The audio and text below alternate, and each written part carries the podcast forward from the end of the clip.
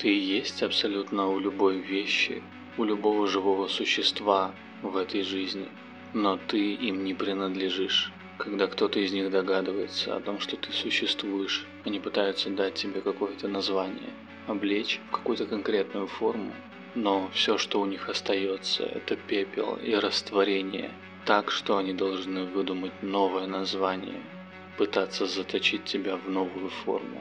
Когда кто-то из них пытается догнать тебя, успеть за твоим движением, ты превращаешь всю их жизнь в побег за самими собой.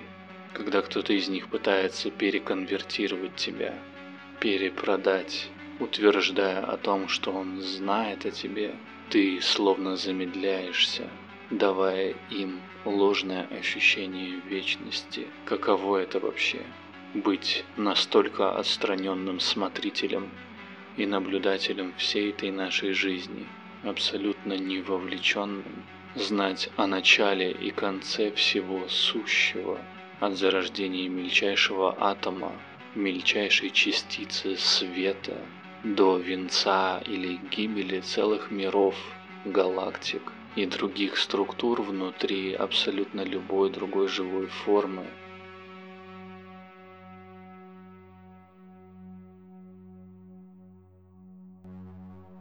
Это 26-й эпизод подкаста «Внешний авторитет», подкаста о дизайне человека, местами простым, местами сложным, странным, непонятным, затянутым, медленным, быстрым, неудобным, иногда спокойным языком. В любом случае это для тебя. И продолжая предыдущий эпизод, затронем самую базовую вещь самый базовый постулат, вокруг которого крутится все знание о дизайне. Это некое правило, которое подразумевает то, что любому человеку нет никакой необходимости при принятии любых решений в своей жизни опираться на любой внешний источник. Что у каждого человека есть свой личный, внутренний, абсолютно уникальный авторитет – свой способ самостоятельно распоряжаться со своей жизнью.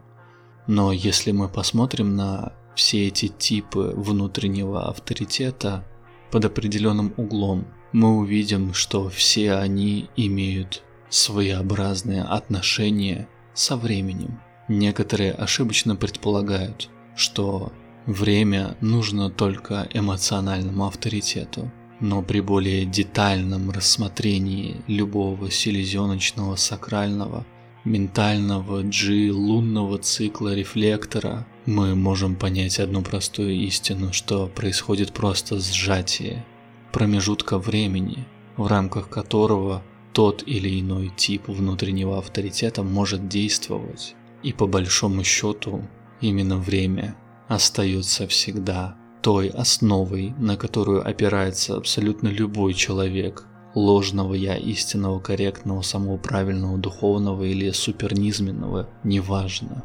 Из времени жизни каждой отдельной клетки твоего тела зависит время жизни всего твоего тела, время жизни какой-то определенной мысли, сумбурного или спокойного состояния, качественного материального скачка вверх или полная растрата и рассеивание всего того, что можно назвать нажитым, достигнутым в течение какого-то промежутка времени. И вполне себе недалек тот самый день, недалек тот самый час, когда все те, кто придумывает все новые и новые способы зарабатывать на каком бы то ни было движении людей, придут к тому, что людям будут платить за их собственное внимание, за их собственную лояльность. Пока что это выражено в такой более продолжительной перспективе, но уже сейчас появляются зачатки того, что называется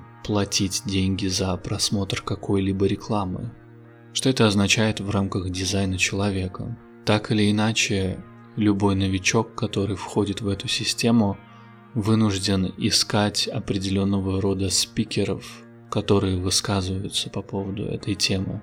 И при первом рассмотрении что он может увидеть? Это колоссальное обилие и, огромное количество людей, которые всячески пытаются продемонстрировать свой уровень знаний, продемонстрировать то, что их информация более качественная или более умная, высокая, широкая, неважно какая. Через призму времени это означает совершенно тот же самый и простой факт. Твое внимание и твое время пытаются украсть. Но для того, чтобы получить более-менее цельную картину, давай попробуем вернуться в самое начало. Прям в самое. В тот момент, когда люди стали изобретать язык как средство коммуникации, как средство передачи какой-либо информации – и если я не прав, эксперты по языкознанию и языковедению могут меня поправить, но практически все современные исследования подтверждают тот факт, что абсолютно любой праязык в самой своей основе имеет внешнее зрение, внешнее видение, когда те или иные люди, проживающие на той или иной местности, находили своим глазом каким-то более схожим образом вещи, которые видят одинаково все. Самый банальный и самый наглядный тому пример – это китайский язык. Конечно, сейчас он достаточно сильно трансформировался, но и остальные языки любой другой нации и культуры относительно него можно назвать немного упрощенными. Это не означает, что какой-то язык хуже или лучше, это просто как некое замечание. Так вот, со временем, с каждым новым тысячелетием, а, вполне закономерно и справедливо языки увеличивались, обогащались новыми смыслами и значениями, усложнялась их передача. И таким образом то, что сегодня нам для нас является вполне обыденным видеть это обилие рекламы на улице, в интернете, обилие слов в книгах, статьях, не что иное, как попытка запечатлеть в вечности какие-то видимые проявления нашей обыденной жизни. Также вполне себе понятным образом какие-то символы и знаки в те древние времена для большинства людей казались недоступными. И ими обладали только определенные личности, а, определенные фигуры, которые занимали какого-то рода место в том или ином племени, ну, назовем их образно шаманские функции, или функции проповеднические, или исследователи тех времен. Это были первые исследователи языковых форм, те, кто своим сознанием проникали в неизведанные области для всех остальных. Таким образом, по прошествию и стечению лет, когда некоторые языки стали уже смешиваться друг с другом, некая элитарность тайных знаков перестала быть как таковой. На основе всех этих симбиозов появлялись новые символы и новые знаки. Но теперь уже под призмой моральных определенных стандартов тех или иных культур. Но схема осталась неизменной. Подавляющее большинство людей не интересует то, что находится вне пределов внимания большинства людей. Я надеюсь, я понятно изъясняюсь. То есть, грубо говоря, по-прежнему какие-то странные и чудаковатые единицы всегда лезут в какие-то области непознанного, и этот крайне древний импульс остался с нами и по сей день. Если переместиться, так сказать, в нашу эпоху, лет 200-300 назад, этими людьми являлись люди науки, которые создавали формулы для описания всего, Впоследствии сообщество людей, которые изучают ту или иную науку, область знания о естественном положении вещей, также стали формироваться как определенного рода культура со своими традициями и со своими догматами. Но в частности догматы такие, что типа то, что нельзя подтвердить, то, что нельзя доказать, потрогать или увидеть, антинаучно. И естественно наука никогда не признает того факта, что в какой-то момент она может также устареть, как и вся та архаика, которую она пренебрежительно называет архаикой, считая, что научные знания имеют чуть более, ну или значительно более а, превосходящее значение. А, языком той же самой привычной науки. Это самое такое наибанальнейшее деление на архаику, модерн и постмодерн. А отчасти Некоторые люди причисляют постмодерн тоже к своего рода форме модерна, который пытается продолжить себя во времени, а сохраниться в виде вот этого ироничного насмехания над самим собой. А вот то, что находится за постмодерном, это вот такие вот пространные области футуризма, где все абсолютно не так, как у обычных людей, а вместе с тесным переплетением с той самой архаикой. Так вот, а, в дизайне человека, ну, на мой взгляд, складывается примерно такая же довольно банальная ситуация, которая и есть в современном мире. То есть можно даже отнести весь сам дизайн человека как а, зафракталенное подобие всего этого нашего мира, что внутри этого знания есть огромное количество людей, которые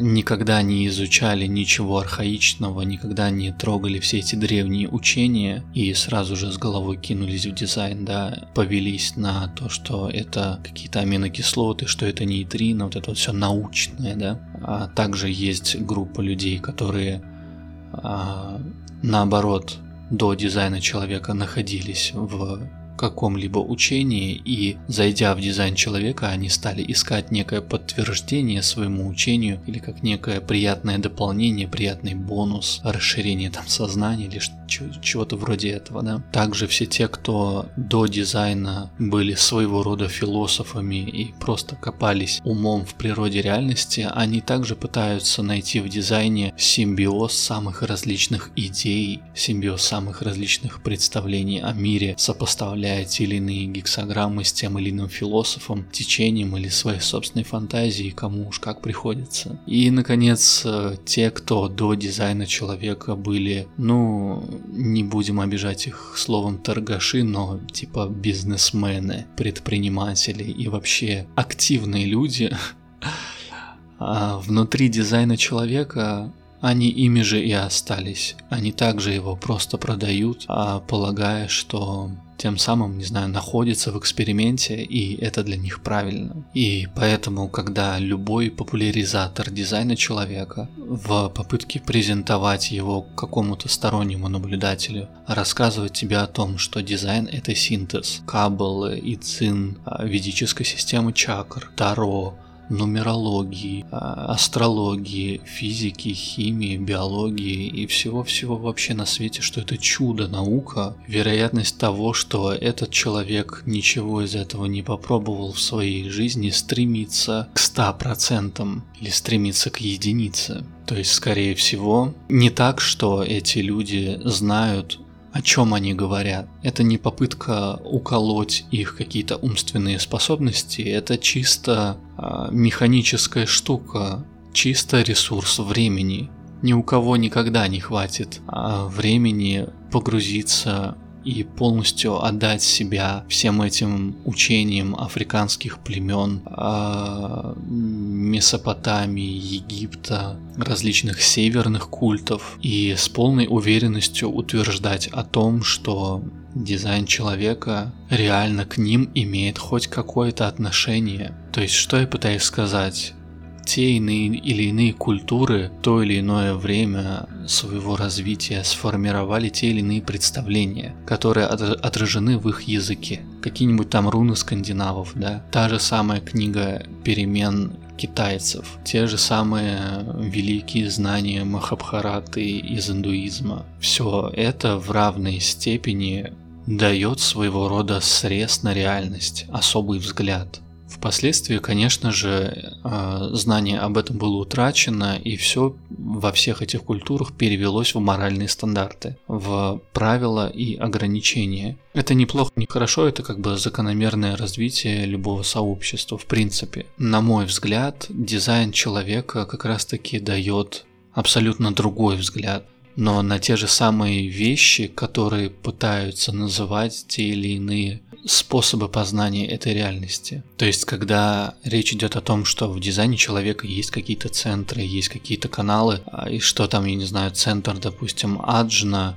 который отвечает за концептуализацию и обработку информации, совершенно не означает, что эта аджна соответствует чакре аджна из индуизма или что это соответствует какой-то сефире, а, именуемой бина в древо жизни Каббалы или какому-то отдельному столпу. А это также не означает, что это соответствует какой-либо руне из скандинавской мифологии или гексограмме Идзин, которая была придумана для того, чтобы обозначить те или иные стратегемы в а, движении войск а, юго-востока Китая. То, что относится к тем или иным культурам, оно и должно относиться к ним. Здесь очень важно, как мне кажется, и четко понимать, что вы, вырывая какие-то детали, вырывая гексограмму, вырывая центр, вырывая определенную нумерологическую закономерность. Вы перестаете видеть знания целиком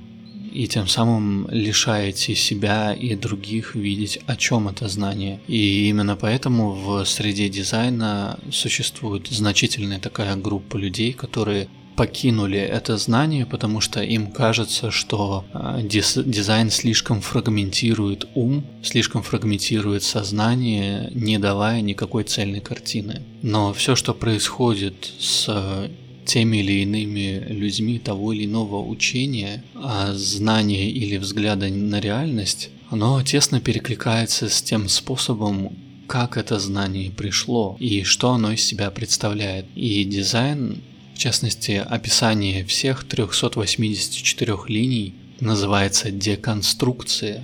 Деконструкция той реальности, которую мы знаем. Разобрать ее реально мы не можем.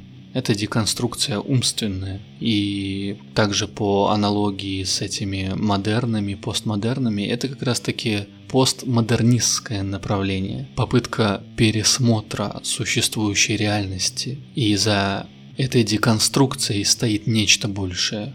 И именно поэтому, ну, я могу ошибаться, меня сейчас философы, наверное, должны поправить, но мне кажется, что а, сам по себе дизайн человека это нечто пост-постмодернистское, то есть метамодерн, то, что является симбиозом нечто, представляющего собой какое-то гипотетическое будущее, но вместе с тем с э, тесным вплетением всех этих ар- архаичных э, символов, всех этих архаичных способов познания реальности. А это именно та самая архаика. Эксперимент это не какая-то супернаука, ты просто живешь, ты просто откликаешься на эту жизнь. Ты просто ждешь приглашения или ждешь лунный цикл. Здесь нет ничего сверхумственного, но в конечном итоге есть шанс достижения чего-то такого, что может превзойти твой собственный ум. Это постулирует дизайн, что сам по себе внешний авторитет не вреден. Он вреден тем, что он руководит в первую очередь твоей жизнью и определяет твои решения негармоничным для тебя образом. Но в конечном итоге когда ты сгармонизирован, когда ты не чувствуешь внутри никакого напряжения, ты не скован, и ты являешься самим собой, внешний авторитет для других людей может быть крайне полезен. И каждый из нас в той или иной степени выражает этот самый внешний авторитет, вне зависимости от того, находится он в знании о дизайне или не находится. И в среде дизайна, среди аналитиков и тех, кто пытается популяризировать это знание, а, есть достаточное количество количество людей, да практически оно также стремится к 100%, а, что все эти люди говорят, я вам не авторитет. То есть, видишь, что происходит? Происходит то, что дизайн начинает обрастать этими самыми моральными стандартами, которые, через которые проходили все те учения, которые мы знаем до. И в дизайне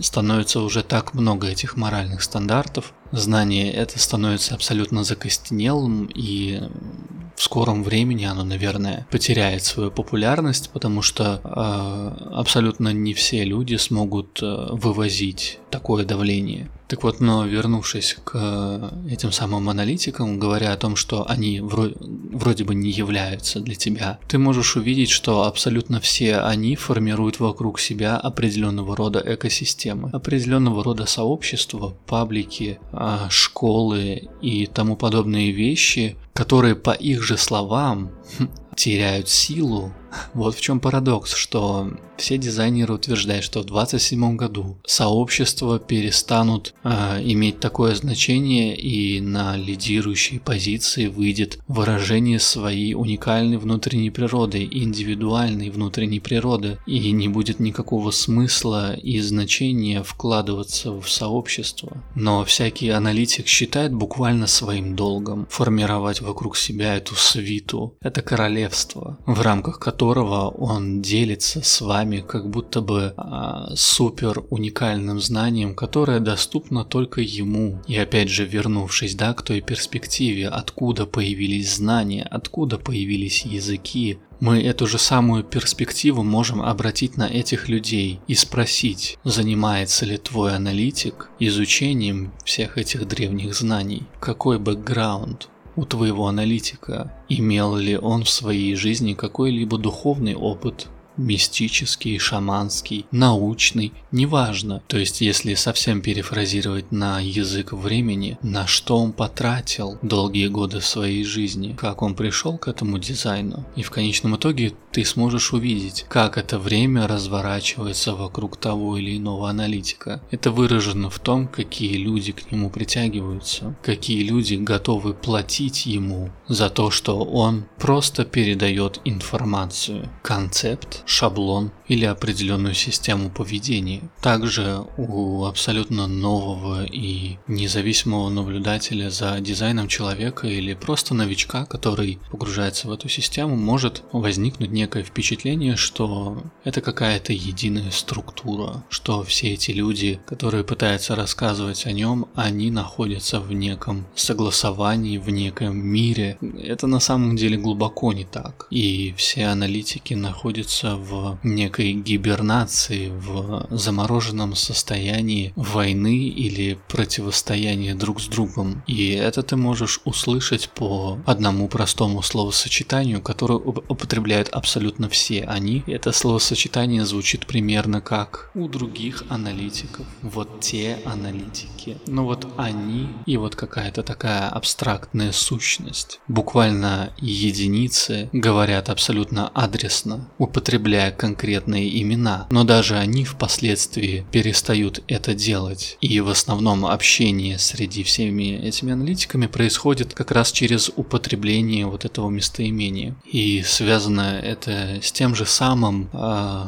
зарождающимся моральным стандартом, который возникает э, в среде дизайна, и связан он с тем, что пусть каждый выражает уникально то, что он выражает. И да, если тот или иной чувак заблуждается, я не буду ему мешать. Я не буду а, разрушать его иллюзии, потому что а зачем мне это надо? Я лучше придумаю новый какой-нибудь курс и покрасивший его продам, и просто буду заниматься тихо, спокойно своим делом. Где здесь место уникальности? Чем таким среда дизайна человека особенным отличается от любых других продавцов курсов абсолютно любого другого роста личностного, материального эмоционального, спортивных достижений. Но их главный контраргумент, мол, каждый сам выбирает сердцем, нутром, сакралом, селезенкой, чем бы то ни было. И поэтому они считают, что они не виноваты. Но мы не будем забывать, что время, как бы то ни было, расставляет все по своим местам, как бы кто ни пытался грести против его течения, пытаясь уловить на его дне какие-то особые ракушки или минералы. Именно поэтому всегда будут те, кто заходит в знание о дизайне и со временем сливается. Всегда будут те, кто никогда не меняется во времени, и его эксперимент ни к чему не приводит. В том плане, что заблуждение многолико, и он как заблуждался до дизайна, так и будет заблуждаться после. Ведь все мы знаем сказку от Роберта Аллана про то, что только 4% смогут в этом знании обнаружить что-то, обнаружить, возможно, самих себя. Как вам такая информация? Есть ли пробуждение в этих бесконечных сообществах, которые все они ругают вроде бы, говоря о том, что ахаха, йога, ахахах, курсы по повышению мотивации, ха-ха-ха, магические практики, мой дизайн, круче всех. Ясно вам? Но есть время, утекающее, заканчивающееся, которое тебе не принадлежит, хотя оно вроде бы твое. И как часто происходит так, что обнаружение самих себя случается в тот момент, когда времени уже так мало, а ты растратил его на все эти бесполезные курсы, на все эти бесполезные попытки других людей зацепиться за свою собственную значимость, найдя только в этом единственный способ для своего дохода. Это абсолютно останавливает их. Ты это видишь? Окей, ты во всем и вся, везде и всюду, но ты не идентифицируешь себя с этим. Природа – единственный, кто находится в естественном ритме, а люди – единственный, кто ему сопротивляется, уходя то и дело в те или иные крайности, пытаясь зафиксироваться в них и найдя в этом свой способ идентификации, отождествления самих себя с чем-то, на что можно навесить ярлык «это я». Но ты лучше меня знаешь, что любая идентификация порождает новые крайности, и это еще глубже и глубже погружает погружает их в потерянное состояние, и словом здесь просто это не исправить. Поэтому единственное, все, что я могу сделать, это восполнить их ресурс времени, потраченный на прослушивание, чтобы потом они могли вернуть свой ресурс времени у тех, кто его украл нагло и бессознательно. И если ты — это великое множество точек, что зафракталены в каждом и в любом сосуде формы, значит, общаясь с тобой, обязательно на обратной стороне находится тот, кто отрицает это общение, и ты на самом деле не молчишь, а говоришь говоришь тогда, когда мы общаемся друг с другом, определяя правильные или неправильные для нас крайности. И эти точки, которые ты зафракталиваешь от самого себя, это просто как прицелы лазеров, один из которых обязательно зажжется и загорится, а остальные так и останутся потенциальными прицелами. Ну что ж, я выполнил свою часть работы, теперь только дело за тобой.